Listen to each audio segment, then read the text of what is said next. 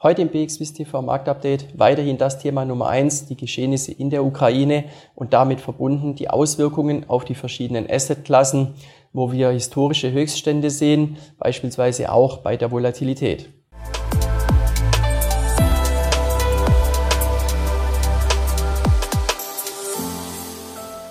Herzlich willkommen, liebe Anleger, zum Marktupdate bei BXWIST TV. Das Auf und Ab an den Märkten, das wir zu Beginn der Geschehnisse in der Ukraine gesehen hatten, äh, das hat sich in den letzten Handelstagen nun ja leider eher in ein Abwärts äh, verwandelt. Ähm, zumindest einmal, wenn man nun hier die hiesigen äh, Märkte in Europa betrachtet, wie beispielsweise in der Schweiz oder in Deutschland. Ähm, der Hauptgrund äh, dafür liegt äh, zum einen äh, auch darin, dass eben ja die Hoffnung auf äh, gute Verhandlungsresultate zwischen den beiden Seiten, äh, die wurden äh, zunichte gemacht und beispielsweise konnten auch keine geplanten Evakuierungen aus bedrohten Städten vorgenommen werden, da der Waffenstillstand nicht eingehalten wurde. Ähm, und das hat sich nun die ganzen Tage über schon stark auf die Märkte ausgewirkt. Das hat die Kurse unter Druck gebracht. Äh, weitere Sanktionen wurden ausgesprochen.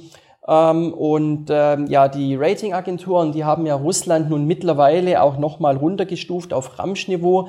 Das hat sich allerdings weniger am Markt ausgewirkt. Äh, Marktteilnehmer sprechen davon, dass dies zum einen daran liegt, dass Russland an sich nicht eine so große Rolle spielt. Äh, und andererseits wird hier auch vermutet, dass eben schon die meisten sich vorher schon aus russischen Anleihen zurückgezogen haben.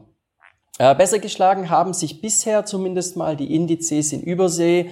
Äh, Dow Jones und Nasdaq, die konnten die seitherigen Tiefstände vom 24. Februar äh, bisher gut verteidigen. Die neue Handelswoche die hat nun gestern äh, mit sehr, sehr roten Vorzeichen begonnen. Äh, wir haben im frühen Handel ähm, den SMI, aber auch den DAX beispielsweise mit guten vier beziehungsweise auch fünf Prozent im Minus äh, starten gesehen. Ähm, die Kurse sind deutlich unter Druck gekommen. Äh, Hauptgrund war hier, dass es nun Diskussionen doch gibt von USA, Europa und auch Japan. Äh, man denkt über ein Ölembargo nach für russisches Öl. Ähm, das ist eben ein Punkt, der ja als Sanktion eben den russischen äh, Staatsgeldbeutel nun doch wirklich empfindlich treffen würde. Ähm, und andererseits befeuert das aber nun weiter steigende Ölpreise, damit einhergehend weiter steigende Inflationsdaten. Und das hat die Kurse deutlich unter Druck gebracht. Ähm, das äh, Brent-Öl, das war bei rund 140 Dollar.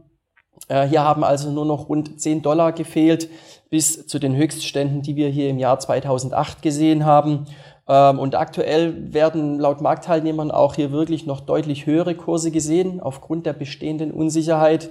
Ähm, es wird hier doch äh, durchaus von bis zu 200 Dollar im Öl ähm, gesprochen.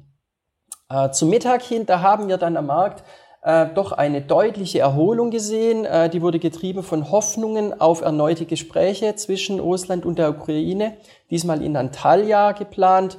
Ähm, und das hat dafür gesorgt, dass zumindest kurzzeitig äh, die Minuszeichen gänzlich verschwunden sind. Ähm, zum späteren Nachmittag hin haben die sich aber wiederum vergrößert. Ähm, und ähm, so war es am Schluss im SMI rund ähm, ein Prozent und im DAX äh, auch rund 1,6 Prozent an Minus.